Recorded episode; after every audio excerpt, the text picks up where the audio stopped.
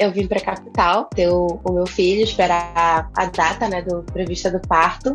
E quando, enfim, eu, eu, eu dei a entrada no hospital, né, é, avisei o pai do bebê e tudo. E daí começou né, uma série de, de de violências obstétricas que a gente sempre é, imagina né que violência é algo físico né ou algo mas às vezes a violência ela vem até disfarçada de, de cuidado. É, chegou lá eles já me aplicaram citocina sem me pedir sem, sem me informar o que que era e a outra violência obstétrica assim mais séria que eu, que eu sofri que eu não imaginava foi a episiotomia né que eu achava que era algo rotineiro. Fui forçada, né, a, a fazer força, né, toda aquela coisa, ah, não, não abre a boca, não faz isso, não puxa a respiração. E, nossa, muita coisa, assim, acontecendo e eu, né, sem ter passado por essa experiência ainda, então eu aceitava tudo, né.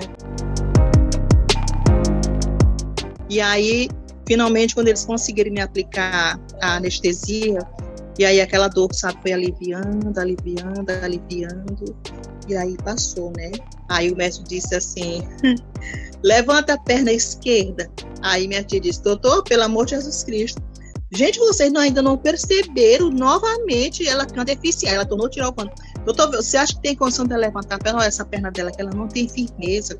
A outra também, ele disse, ela é deficiente. Ela disse, sim, ela disse, olha, desde que a mãe dela trouxe ela para cá, que a mãe dela está insistindo ali que ela é, tá mostrando, e vocês estão se recusando a enxergar isso. E aí passei quatro dias na maternidade, sabe, em cima de uma cama, amigas. Esses quatro dias sem tomar banho, porque eu não tive, não tive assistência nenhuma lá, sabe, de enfermeiros, de enfermeiros, e eles sabiam que eu, que eu tinha uma deficiência, mas nunca nenhuma enfermeira, sabe, chegou lá do meu lado para saber se eu precisava de alguma coisa.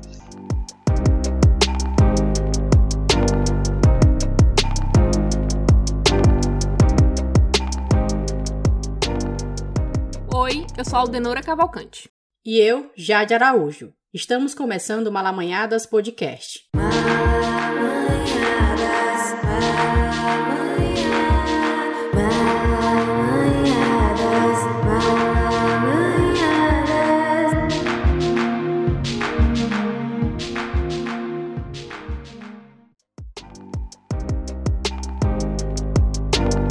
Este é o quarto e último episódio da série Justiça Reprodutiva, realizada ao longo deste mês de junho, onde estamos debatendo o acesso aos direitos reprodutivos por mulheres com deficiência. Após a gente ouvir nossas protagonistas falando sobre suas vidas enquanto mães e mulheres com deficiência, depois compartilhando sobre sexualidade, aborto e luta por direitos, neste finalzinho de série vamos falar de assuntos também muito necessários: violência obstétrica e acessibilidade nas maternidades.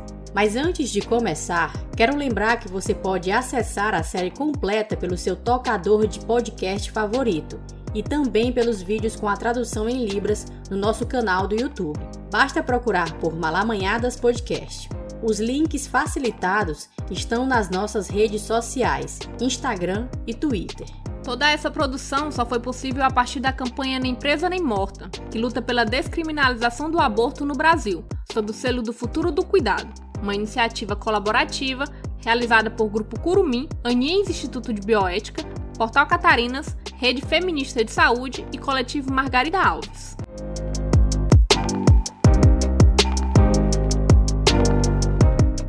Por se tratar de um episódio que traz relatos sobre violência, avisamos que este conteúdo pode gerar gatilhos. Se você é sensível a esse tipo de assunto, recomendamos que você não escute. Os trechos dos relatos que vocês ouviram no começo deste episódio são da Mara Andrade e da Ângela Teixeira, que vão compartilhar com a gente momentos delicados de suas vidas. A Mara sofreu violência obstétrica durante o parto do primeiro filho, Darwin, atualmente com 11 anos, e a Ângela durante o nascimento do único filho, Igor Carneiro, de 28 anos. A violência obstétrica é um tipo de violência contra a mulher que consiste em atos praticados contra grávidas durante o pré-natal, parto ou pós-parto. Para a Organização Mundial de Saúde, a OMS, o termo se refere à apropriação do corpo da mulher e dos processos reprodutivos por profissionais de saúde na forma de um tratamento desumanizado, medicação abusiva ou patologização dos processos naturais, reduzindo a autonomia da paciente e a capacidade de tomar suas próprias decisões livremente sobre o corpo e a sexualidade, o que tem consequências negativas em sua qualidade de vida. Tratar a grávida de forma humilhante, realizar qualquer tipo de prática invasiva ou intervenção médica forçada, como a episiotomia, negar tratamento ou a presença de um acompanhante, ser capacitista, racista ou machista durante o parto são alguns dos exemplos desse tipo de violência. Além disso, essa prática pode ser considerada uma ameaça à saúde e aos direitos sexuais e reprodutivos da mulher.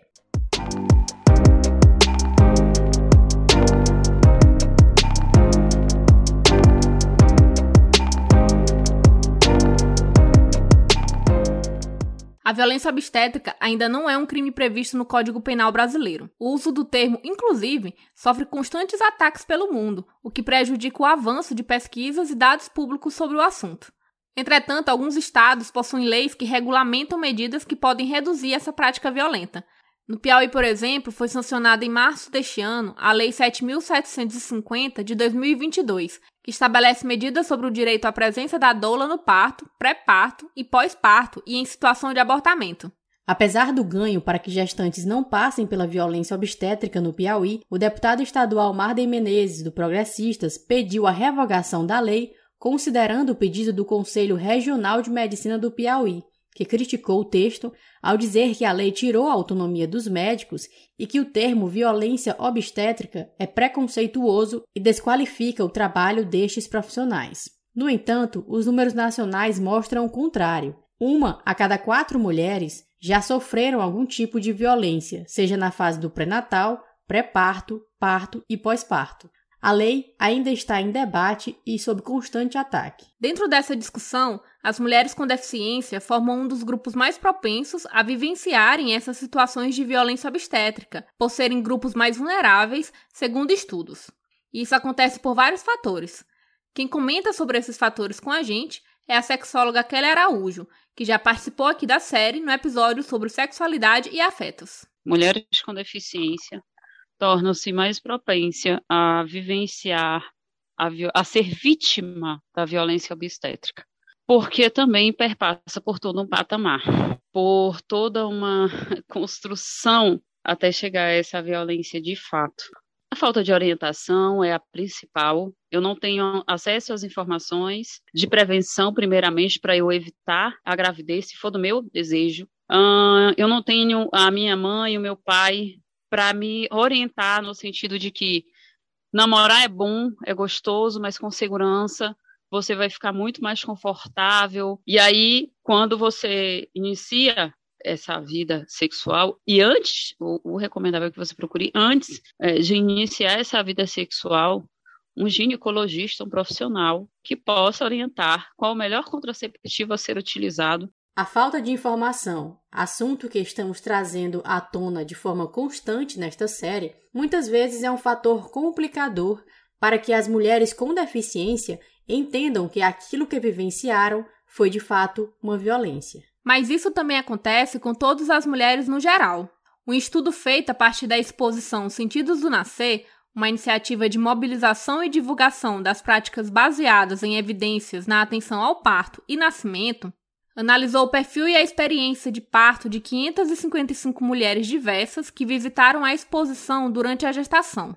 Nele foi observado que 12,6% dessas mulheres relataram alguma vivência de violência obstétrica. Essa porcentagem de relato espontâneo reflete o desconhecimento do problema, visto que a proporção das respostas afirmativas aumentou para 25%, quando descritas formas distintas de abuso e maus tratos que as mulheres reconheceram terem sofrido, mas não reportaram como violência obstétrica. Como se pode perceber, existe uma dificuldade no reconhecimento por todas as mulheres, incluindo as mulheres com deficiência, sobre o que é violência obstétrica. A pesquisa também aponta que os fatores para essa não identificação são muitos e se assemelham à problemática da identificação por parte da vítima quando sofre violência doméstica, por exemplo. Nesse contexto, também deve-se considerar a existência da relação de poder entre profissionais de saúde e gestantes. Esse patamar da violência obstétrica, ela passa por muitas, muitas demandas. E aí, as principais, essa orientação por falta, por falta dos familiares, a priori, que não optem por acreditarem que nós não temos, que não vamos transar um dia, tá? Vamos colocar assim. É, a outra questão é esse acesso a, a todo o a, todas as informações de prevenção, como usar camisinha, contraceptivo, e isso, aquilo, outro, que a gente não tem acesso. E aí, quando essa mulher engravida, que ela vai procurar fazer o pré-natal dela, pensando que ela vai ser bem acolhida, ela sofre, no mínimo, três tipos de violência: a verbal, a simbólica, né? E a violência física. O maior índice de violências sofridos por mulheres com deficiência, na, no caso de violência obstétrica, é a demora no parto. Tá? Ela demora a, a ter a criança. Acredita-se que ela está fazendo um escândalo danado ali, sem sentir dor, acabam sendo ignoradas. As mães com deficiência acabam gerando crianças com deficiência por falta de oxigênio, porque passam no tempo de nascer. E aí, um dos fatores também, que a gente percebe muito na rede pública, é que o pai cego, né, a mãe cega, o pai cego dessa criança, o pai não pode entrar com uma outra pessoa para acompanhar nos partos, uma outra pessoa da sua confiança que enxergue no parto, tá? Não é normal permitirem isso, porém é necessário. Eu acho que não, não deveríamos agir assim. É, deve ser pensado muito essa questão de que a mulher ela já está sofrendo ali o psicológico abalado, sentindo dores físicas, e aí o, o, fato do marido não poder acompanhar pelo fato dele não enxergar o por ele ser um cadeirante, um surdo, e não ter um acompanhante ali, uma pessoa da sua confiança para que é, ajude no diálogo, ajude com relação ao que está acontecendo naquele parto, a gente está sofrendo, já está sofrendo muito, passando pelo processo do parto e ainda sofre com essas questões todas, né? Então, é, é, são várias as negligências que acontecem no atendimento público à saúde dessa mulher, mas é muito complicado tudo isso. Envolve muita coisa. A mulher ela já está passando por toda uma sensibilidade, uma mudança corporal, de hormônios, e você ainda fica inibido a, a tantas questões, a tantas situações, que a violência obstétrica ela se torna algo muito complexo. É, a gente precisa falar mais, a gente precisa lutar mais pelos direitos sexuais e reprodutivos das mulheres com deficiência, com enfoque à violência obstétrica, que vem acontecendo cada vez mais.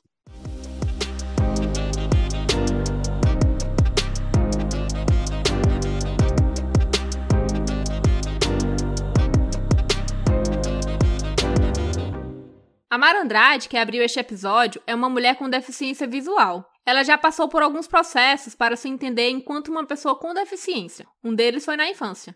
Eu tive, vamos dizer que bem demarcado, duas fases é, da percepção da deficiência. A primeira fase foi né, de criança para adolescente, que eu achava que eu era imperfeita por ter aquilo, eu queria saber a causa de, de eu não enxergar, eu queria e em busca de uma cura, né? Aquela questão da religião, de, de milagre, aquela coisa. Eu achava que eu ia ser muito feliz quando eu é, enxergasse. Essa percepção mudou anos mais tarde, quando ela passou a conviver com outras pessoas cegas. E aí depois é, eu fui convivendo né, com pessoas cegas e vendo que elas tinham uma autonomia, e foi me abrindo novas possibilidades e eu fui querendo aquilo para mim. Mas até então eu pensava, né, que eu, que eu, enfim, que eu estava me adaptando e tudo. E foi um processo. Até eu chegar na minha visão de hoje em dia, que eu não vejo mais a, a deficiência como uma doença, né, mas sim como uma forma de, de estar no mundo. É apenas a gente tem um jeito diferente de de ver o mundo, né, e de estar nele, de agir sobre ele. Tem muita gente que me pergunta, ah, mas e aí, como que tu faz, né, para andar sozinha e tudo? Ah, a gente usa bengala, né, e, e é bem difícil da pessoa é, se imaginar andando sem visualizar o caminho por onde ela está pisando, né?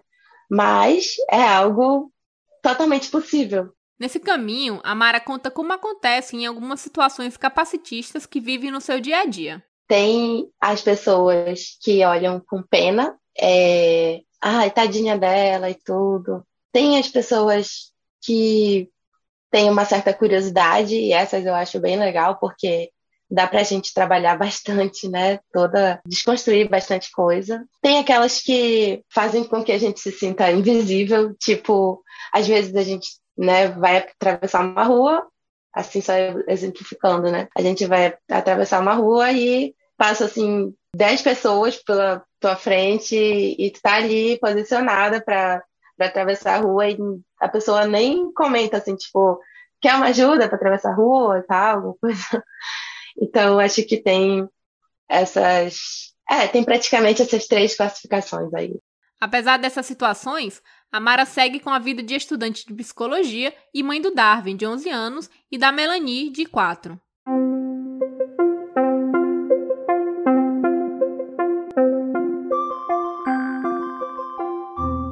Falando um pouco sobre a maternidade, quando a Mara decidiu engravidar, o desejo surgiu também da vontade de pertencer a algum lugar e a alguém. Uma sensação que ela lembra que compartilhou com o pai do seu primeiro filho. Queria me sentir parente de alguém, não sei, era uma coisa estranha. E aí é, ele ficou meio, será e tudo. E eu disse, se você quiser, nós vamos ter um bebê. E aí tá, engravidei. A gravidez dos dois filhos foi um processo completamente diferente um do outro.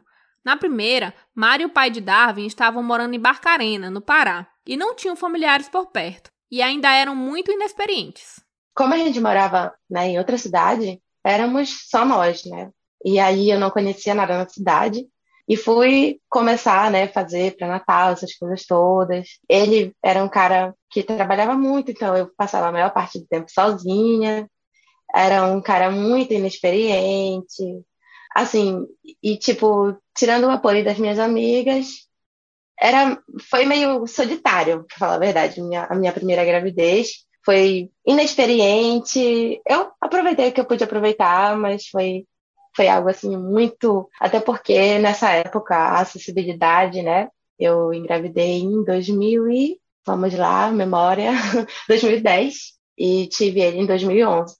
Nessa época, é, eu não tinha acesso a leitor de tela e tudo, então era, era bem limitada aí a minha, a minha questão de, de, de acessibilidade a informações mesmo, coisa do tipo. Foi mais ou menos isso, assim. Além disso, o período gestacional foi acompanhado de diversas violências. Falando sobre a gravidez, é, geralmente nos hospitais, né, eu era vista como a coitadinha da cega que engravidou. E agora, como é que ela vai cuidar dessa criança? Ou ainda bem que ela engravidou, que ela vai ter alguém para cuidar dela no futuro. Eram as coisas que eu mais ouvia. E teve o ápice, que foi uma enfermeira que perguntou se tinha sido estupro, né, a minha gravidez. E, tipo, cidade pequena, né? Foi bem complicada por causa disso também, eu acredito, né? As pessoas têm menos, menos vivência com relação à deficiência, ou são acostumadas a ver a deficiência como uma coisa que deixa a pessoa trancada em casa, né? Essas violências se acentuaram durante o momento do parto, que aconteceram em Belém do Pará. Eu vim para a capital ter o meu filho e o meu marido da época, né, ficou trabalhando lá na cidade dele. E eu vim esperar a hora, né, do, bebê nascer, vim acho que umas duas semanas antes e tal. É, quando, enfim, eu entrei em trabalho de parto, né, eu liguei e daí ele, ele ia para lá. Só que ele chegou depois do nascimento do bebê. Mas, enfim, quem ficou no hospital comigo foi, foi uma amiga. E a questão da, da violência, né, falando em violência no geral, às vezes a gente pensa em violência só como uma questão física, né, mas a violência ela pode vir de diversas maneiras, inclusive às vezes até de maneira tão sutil que se confunde com cuidado.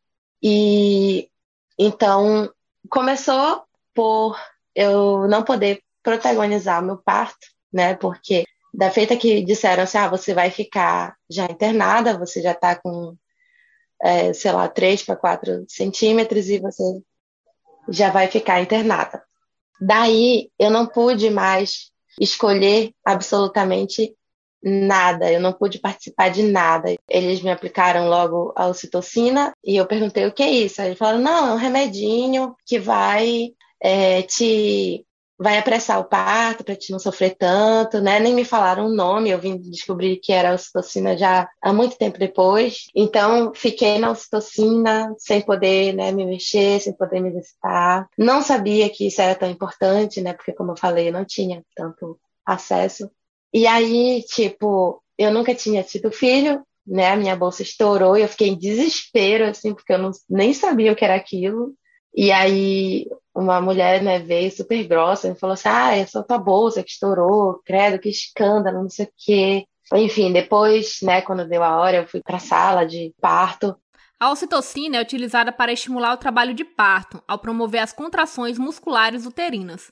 Entretanto, o uso inadequado deste medicamento pode causar danos. Além de não ter sido informada corretamente sobre essa aplicação, a Mara também conta que durante o parto passou por um processo de episiotomia, uma intervenção utilizada para ampliar o canal do parto por meio de uma incisão na região entre o ânus e a vagina, que pode gerar infecção na mulher e a prática deve ser feita apenas com justificativa emergencial. No inquérito nacional Nascer no Brasil, que foi realizado com mais de 23 mil puérperas, foram identificados excessos de intervenções no parto e nascimento.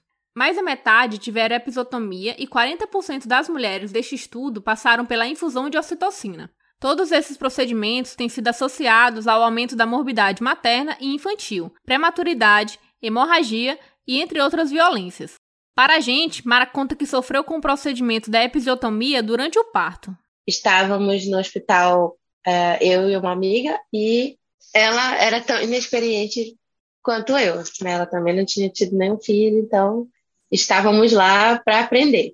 E aí, quando eu fui para a sala de parto, é, episiotomia sem me perguntar é, sobre o que, que, eu achava da episiotomia, né?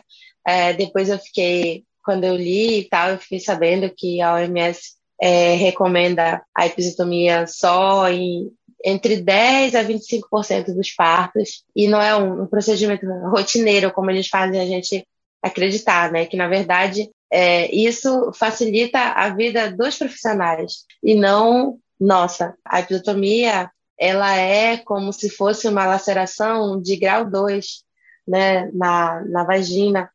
Então, é, e, e, sem contar que a laceração, quando ela acontece de forma é, espontânea, né, de forma natural, ela, ela cicatriza muito mais rápido. Na época, ela acreditou que aquilo que estava acontecendo era algo natural. Somente depois de muitos anos que a Mara entendeu que, de fato, o que viveu foi diversas situações de violência obstétrica. No momento eu não senti nada, porque, assim, em relação a, a estar sendo violentada, porque eu não, nem sabia, né? Então, aí entra uma questão que eu sempre falo, né? Sobre a gente só pode é, dizer que a gente escolheu algo se a gente tem informações suficientes para é, haver uma escolha consciente, né? Então, assim, eu não, eu não denunciei, né? Porque eu já vim saber que eu tava, que eu tinha sofrido violência obstétrica, acho que uns cinco anos depois, né? Então,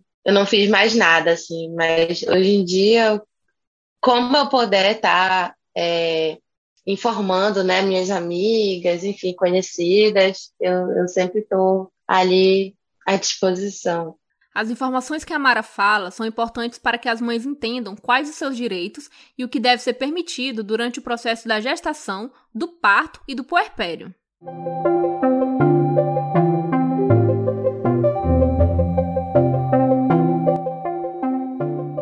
Após passar por violências tão traumáticas no primeiro parto, a Mara decidiu que na segunda gestação tudo ia ser diferente e o atendimento completamente humanizado. Vale a pena dizer que foi outra gravidez planejada, mas muito bem vivida. A gente enfim, foi a todas as consultas e ultrassom juntos, a gente teve, é, tipo, eu tive dois partos, né? Todos dois normais, só que um humanizado e o outro não. Então, eu posso dizer logo que no meu primeiro parto eu sofri violência obstétrica e no segundo não. O segundo foi um parto natural, foi inclusive feita pelo o parto foi feito pelo meu meu marido, então foi uma coisa bem legal. Mas o caminho para ter um parto tranquilo, com todas as escolhas e direitos respeitados, não foi assim tão simples. Quando meu filho fez assim uns cinco anos, é, ele começou a pedir um irmãozinho, era o sonho dele ter um irmãozinho. Então, é, eu comecei a pensar na possibilidade, já estava no segundo casamento, e aí a gente começou a pensar na possibilidade de ter um, um bebê. Agora, sim, quando eu fui procurar o meu obstetra, como eu já estava muito mais empoderada, né? Eu cheguei logo falando sobre o plano de parto, e aí eles falaram dois, né? Os dois primeiros já vieram com a data da cesárea já, e eu disse que não, só se fosse realmente necessário, uma necessidade real mesmo. E aí, uma já disse que não faria meu parto, ela falou mesmo na minha cara. Assim, eu, achei, eu fiquei meio chocada, mas achei até bom, né? Porque ela não ficou me enrolando. Ela disse: não, se for assim, eu não, não vou fazer. E o outro, né, ele ficou assim, tipo, ah, mas pela sua condição, eu acho melhor, enfim. E aí eu já deixei pra lá. A Mara conta que um dos principais desejos nessa segunda gestação é que ela queria ser a protagonista do próprio parto e que o companheiro, André Lucena, participasse de todo o processo. A busca foi árdua, mas satisfatória no final. E eu achei, né, uma obstetra que topou fazer o meu pré-natal, treinar o meu marido para ele ter uma participação ativa. E eu queria ser protagonista, né, do, do meu parto, queria ter essa experiência. Diferentemente da minha primeira gravidez, que eu queria a, experimentar a maternidade. Dessa vez, é, eu queria a experiência de ter um filho com uma pessoa que eu imaginava que ia me dar mais atenção, que ia fazer essa, essa gravidez ser mais ah, sei lá, ser mais leve, ser mais curtida. E, e foi tudo, assim. Então, falando é, especificamente do meu parto, todo meu trabalho de parto eu passei na bola de pilates, eu passei tomando banho, comendo, né? Que é uma coisa que eles falam que, que não pode, mas é só porque se eles quiserem empurrar a pessoa para uma cesárea já está mais fácil, né? Que a pessoa está ali com a barriga seca, mas a pessoa pode comer coisa leve. É, teve playlist, teve é, fiquei sozinha, né? Assim, sozinha, quer dizer, sem enfermeiro, médico ali toda hora em volta, ficou só meu marido, minha sogra. Então, nossa, fui muito desrespeitada. Foi uma sensação totalmente diferente, mas eu acredito que isso também aconteceu é, pela, pelo nosso empoderamento mesmo, tanto meu quanto do meu marido, porque a gente lia muito juntos e principalmente, né, quando foi chegando perto do parto, a gente lia muito sobre parto, sobre intercor intercorrências, e aí a nossa pequena nasceu, foi direto para os braços dele, na verdade ele que, que recebeu ela mesmo, direto de dentro de mim, cortou o cordão e tal. E, enfim, eu, eu foi uma experiência totalmente ao contrário, assim. E aí, mais uma vez, eu toco nessa, nessa coisa. Vai ficar repetitivo, mas eu acho que é é importante a gente se informar, porque senão as pessoas vêm, falam qualquer coisa, a gente não tem argumento, né? Não, não tem é, como questionar, porque nem não aparece um, um motivo para questionar, então informação é, é primordial.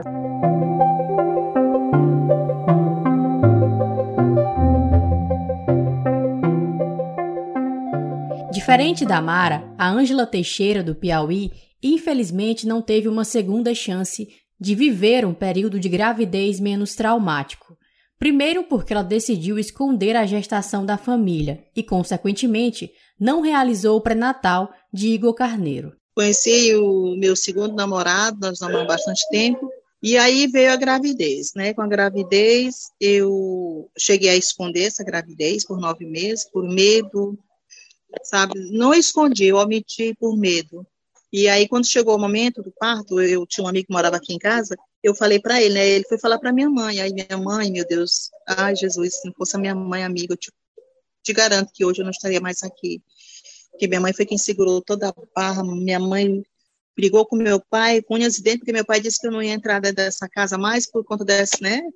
Dessa criança. Então, eu fui minha mãe, ele me levou para a maternidade e com muita dificuldade me levou um irmão meu, que ele era bem grandalhão, ele até falecido e ele me colocou no braço, me colocou dentro do táxi e foi, né? As violências sofridas começaram a acontecer ainda na porta da maternidade, antes mesmo do parto. Ao chegar na maternidade, a minha mãe foi pedir uma maca, né? Uma maca para poder me levar. E aí eles relutaram muito, sabe, aquele negócio todo, e minha mãe explicando que ela não caminha, ela tem uma deficiência, eu preciso de uma maca, porque ela já está quase, ela já está entrando em trabalho de parto.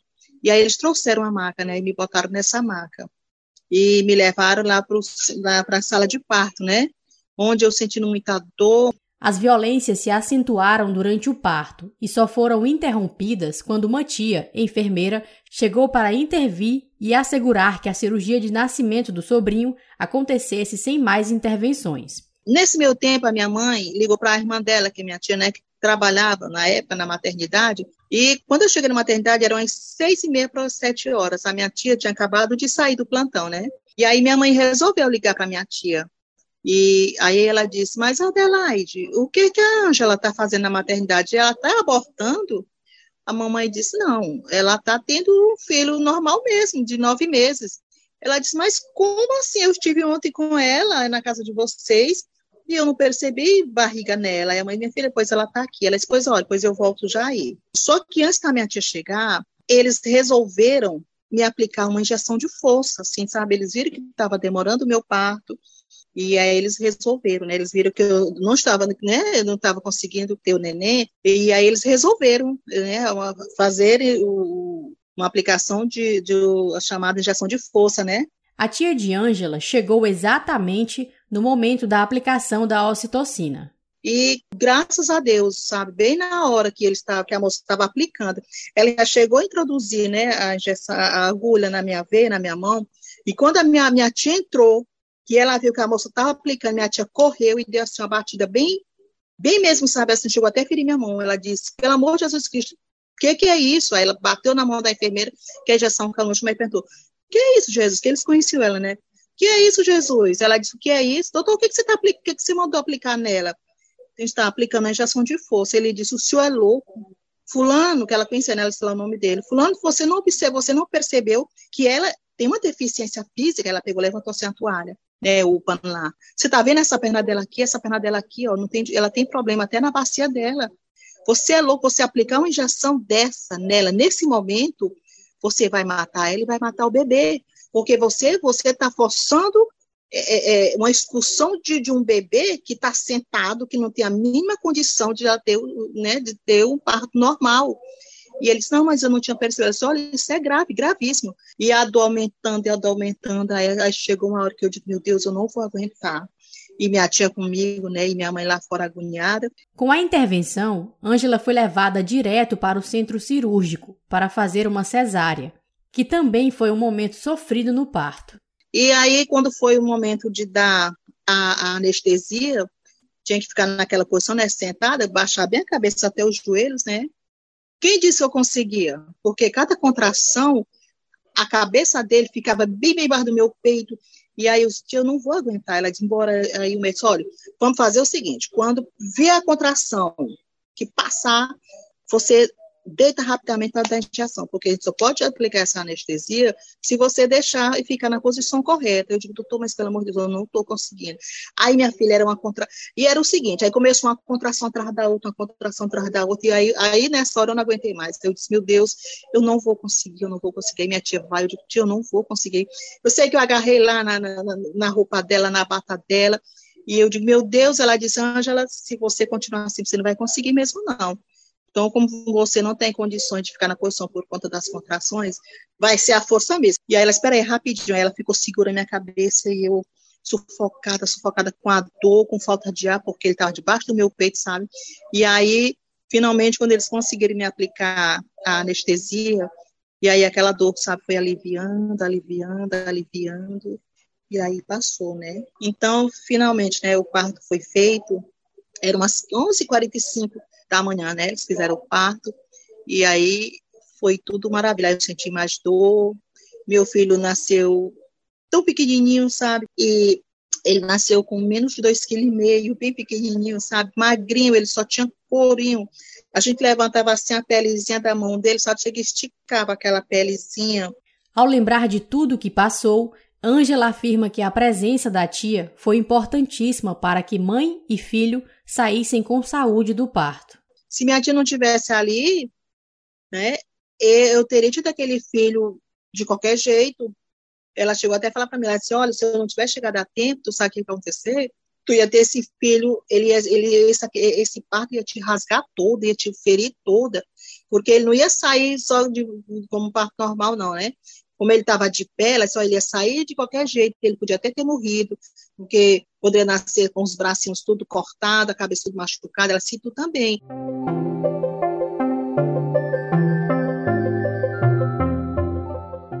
Com o filho nos braços e aliviada que o parto tinha acabado, Ângela seguiu passando por outras violências. Durante os quatro dias seguintes que ficou na maternidade até receber alta, ela lembra que não teve nenhuma assistência das enfermeiras. Lá eu fui tratada assim, sabe, como se, meu Deus, sabe, eu não tivesse importância, não acho que pelo fato da minha deficiência. Para conseguir assistência, foi preciso pedir ajuda para outras mães que também estavam se recuperando do parto tinha uma mãezinha, né, do lado, que a mãe dela, né, era, uma, era eu lembro como hoje, uma criança de 15 anos tendo neném, né, o menino, ela tinha 15 anos, essa menina, e a mãe dela foi quem me ajudou. Ela, inclusive, ela até ajudou a banhar meu filho, ajudava a banhar, sabe, tudo que precisava ela me dava, se pediu água, ela ia buscar. Mas foi isso que disseram para mim, ó, se precisar de ajuda, você pede aí para os amigos, aí pede as colegas aí do lado. Eu digo, meu Deus, como é que pode um negócio desse, né, amiga? Mas graças a Deus, sabe, saiu tudo bem. Ao questionarmos como ela via tudo que passou, Angela afirma que hoje percebe a gravidade da violência vivida e a falta de acessibilidade na maternidade para receber ela enquanto uma mulher com deficiência. Hoje eu vejo como uma violência que eu passei, né? mas naquele momento eu não vi como violência, eu via como um descaso mesmo, sabe? Uma falta de respeito, um descaso, pelo fato talvez de eu ser deficiente e não poder andar, né? Eu não sei porque, eh, ou se eles fazem qualquer mulher lá, tanto tanto faz ser deficiente ou não, né? Eles sempre fazem isso. Então, pra, no meu ver, hoje eu vejo como uma, como uma violência. Hoje eu sei que eu vivi uma violência, eu passei por uma violência naquele momento. Que naquele momento eu via como um descaso, como eu falei para você, o descaso até mesmo das enfermeiras, que eu falava que eu não tinha condições de ir ao banheiro, de me levantar, mesmo passando para uma cadeira de banho, e sem ter ajuda delas. Nenhuma delas me ajudaram. Então, para mim, foi um descaso, e hoje eu vejo realmente isso como uma violência. A violência sofrida pela Ângela, Mara e outras mulheres com deficiência acaba sendo um fator marcante em suas histórias.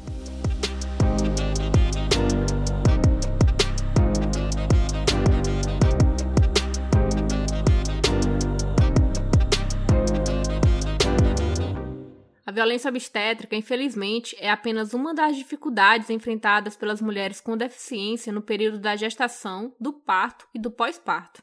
Nas maternidades, elas também sofrem com a falta de preparo dos profissionais durante os atendimentos e com a falta de acessibilidade. O atendimento bem feito e a acessibilidade muda a experiência do parto e da gestação das pessoas com deficiência. Vamos ouvir a experiência de Rafaela Brito, mãe do pequeno Lohan Gabriel, de 3 meses de idade. Eu me chamo Rafaela, tenho 20 anos, moro em Picos, aqui no Piauí, e sou mãe, né? Tenho a deficiência do nanismo e hoje eu vou contar um pouco como está sendo a maternidade para mim. Sou mamãe de primeira viagem, sou negra, certo? Meus olhos são castanho escuro. A Rafaela é de Picos, aqui no Piauí. Ela conta que o atendimento no hospital regional em que deu à luz foi uma experiência positiva em um aspecto especificamente. Eu recebi total apoio lá. As enfermeiras lá também me ajudavam bastante. Teve uma que ajudou a dar banho em mim, né? E ah, fui bem tratada nesse hospital. Gostei bastante. A questão mesmo que me incomodava era a acessibilidade. O incômodo que a Rafaela fala é sobre a acessibilidade física do hospital regional onde foi atendida. Foi bastante complicado. O hospital que eu tive o bebê, né? A acessibilidade para mim não tinha. Por que, que não tinha? Porque a cama que a gente fica deitada para pousar, né? Era muito alta, muito alta mesmo. E acabava que eu, feito um cesáreo, para subir aquelas escadinhas, para sentar na cama, precisar de ajuda ainda era muito doloroso, entendeu?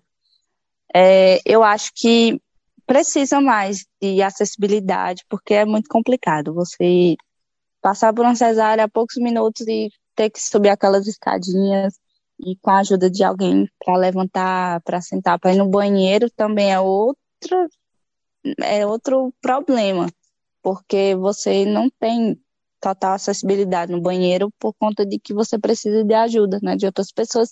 E mesmo com a ajuda, ainda não é 100% bom, sabe? Não é aconchegante nem confortável. Essa experiência vivida por Rafaela, infelizmente, é uma realidade entre a maioria das mulheres e mães com deficiência no Brasil. Uma pesquisa publicada em 2021, intitulada Acessibilidade no Parto e Nascimento a Pessoas com Deficiência Motora, Visual ou Auditiva, realizou um levantamento nos estabelecimentos públicos vinculados à rede cegonha, seus resultados apontam que mulheres grávidas com deficiência são mais suscetíveis a problemas na gestação e no parto, além de enfrentarem barreiras e desafios relacionados ao acesso e à qualidade dos serviços de saúde reprodutiva e de prevenção ao câncer.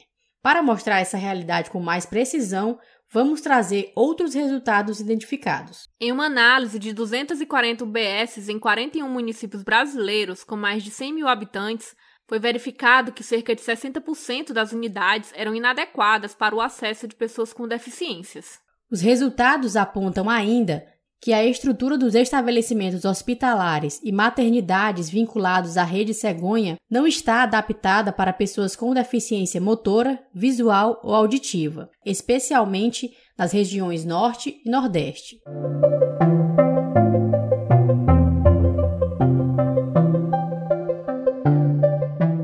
A gente conversou com a Érica Tomás, professora do Departamento de Saúde Pública da Universidade Federal do Maranhão, que participou dessa pesquisa.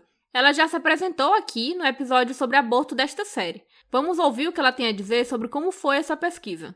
Até onde eu tenha conhecimento, essa é a primeira pesquisa de abrangência nacional que trata uh, da questão de acessibilidade às mulheres com deficiência no momento do parto e nascimento da criança. E nós tivemos que fazer busca primária, coleta primária de dados, porque os dados disponíveis nos sistemas de informação do SUS não nos permitem, de fato, fazer esse recorte, levando em consideração a acessibilidade às pessoas com deficiência. Nós construímos esse roteiro de observação baseado em normas, nas normativas, em, em RDCs, que são que são documentos preparados e que guiam como deve ser a estrutura arquitetônica né, para os estabelecimentos, por exemplo, que prestam assistência ao parto e nascimento. Mas também é, a Política Nacional de Humanização, a Política Nacional da Rede Cegônia, né, as boas práticas na atenção ao parto e nascimento, as diretrizes em geral para o parto normal e para cesariana. Então, Todos esses documentos e muitos outros foram levados em consideração para é, construir esse roteiro que nos guiava no momento da observação em loco. Se nós fôssemos observar tudo o que as normas exigem, os nossos resultados teriam sido ainda piores, né? ainda mais graves, mostrando uma situação ainda mais dramática. Então, observando isso, que seria o mínimo necessário para acessibilidade às pessoas com deficiência, nós já encontramos um quadro terrível.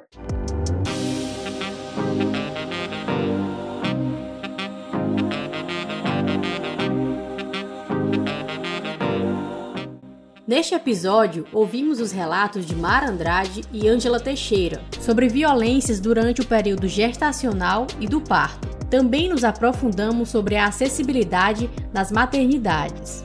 Este é o último episódio da série Justiça Reprodutiva para Mães e Mulheres com Deficiência, realizada pelo Malamanhadas Podcast, sob mentoria da revista Asmina. Todo o material que produzimos ao longo deste mês de junho só foi possível a partir da parceria com a campanha Nem Presa Nem Morta, que luta pela descriminalização do aborto no Brasil, sob o selo do Futuro do Cuidado justiça reprodutiva em tempos de pandemia. Obrigada a todos que acompanham e apoiam o nosso trabalho. Se você não escutou ainda todos os episódios, volta lá no nosso feed para sentir e ouvir a série completa. Você pode acessar as referências utilizadas na produção deste conteúdo, bem como a transcrição dos episódios na íntegra no nosso site malamanhadas.com. E também assistir os vídeos com a tradução em Libras no nosso canal no YouTube, Malamanhadas Podcast. Os links facilitados para acessar tudo isso estão na bio das nossas redes sociais, malamanhadas. Agradecemos a consultoria para conteúdos acessíveis feita por Denise Santos, o trabalho de tradução em Libras de Vitória Ribeiro e as decoupagens das entrevistas feitas pela equipe do Oxe Normalize. Eu sou Jade Araújo, locutora deste podcast, também responsável pela identidade sonora, técnica de audiovisual, montagem e edição dos áudios. A Aldenora Cavalcante é a coordenadora do projeto, locutora e roteirista. A Anandomate é a coordenadora do projeto, roteirista e responsável pela identidade sonora, montagem e edição dos áudios. A Joara Carneiro é assistente de produção. A equipe de pesquisa é composta por mim, Aldenora Cavalcante e a Anandomate. A identidade visual é do Moura Alves. Agradecemos a todas, todos e todes e até a próxima!